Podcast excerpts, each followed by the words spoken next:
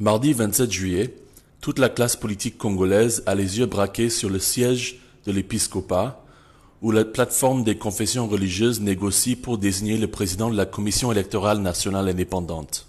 Ce jour-là, à la veille de la date limite de dépôt des candidatures, les confessions religieuses auditionnent quatre candidats présidents. Le résultat à la fin de la journée, manque de consensus, comme en juin 2020. Ensuite, ce 30 juillet, une nouvelle plénière aboutit à un report commun qui sera déposé à l'Assemblée nationale, mais personne ne s'avance sur le consensus. Bonjour, je m'appelle Joshua Walker et je suis le directeur de programme du groupe d'études sur le Congo, centre de recherche basé à l'Université de New York. Nous sommes le vendredi 30 juillet.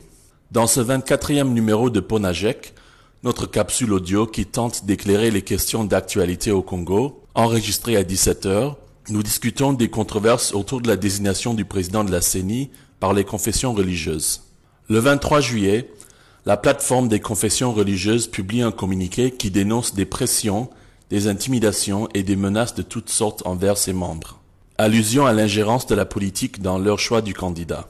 Puis, le soir du 27 juillet, après de longues discussions, les messages publics des chefs des confessions religieuses sont partagés. Il y a désaccord entre, d'un côté, les chefs de la conférence épiscopale nationale du Congo, l'Église catholique, et de l'Église du Christ au Congo, l'Église protestante, qui avaient lancé une motion de suspension de la séance, et de l'autre côté, les chefs des six autres confessions religieuses. Alors que les deux premiers quittent la séance, les six autres sont allés reprendre les discussions ailleurs, à l'issue desquelles ils indiquent avoir terminé leur travail, sans pour autant mentionner qui ils ont choisi.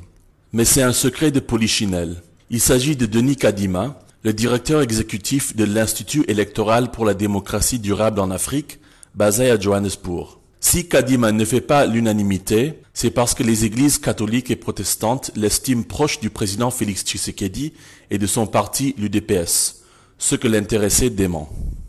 Finalement, le 28 juillet, après des discussions séparées avec les deux blocs, le bureau du président de l'Assemblée nationale accorde un délai supplémentaire de 48 heures aux confessions religieuses pour transmettre les dossiers de leurs candidats, soit au plus tard ce 30 juillet à minuit.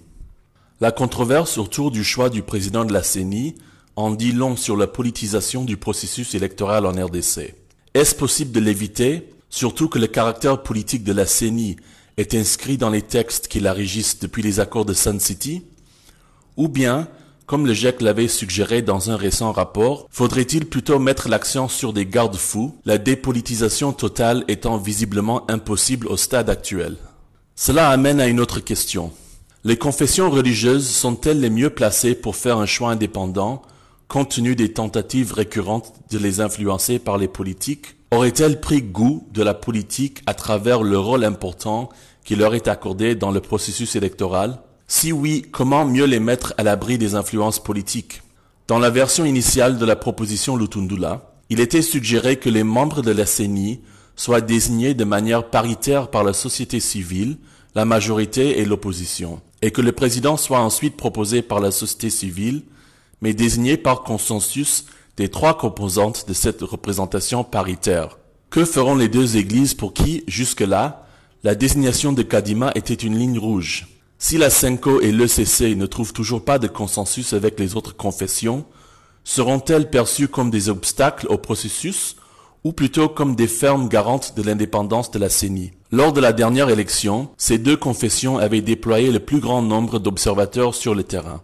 En attendant le dénouement de cette crise, vous pouvez rejoindre notre fil WhatsApp en envoyant GEC, G-E-C, au plus 243 894 110 542 pour recevoir Ponajek chaque vendredi sur votre téléphone.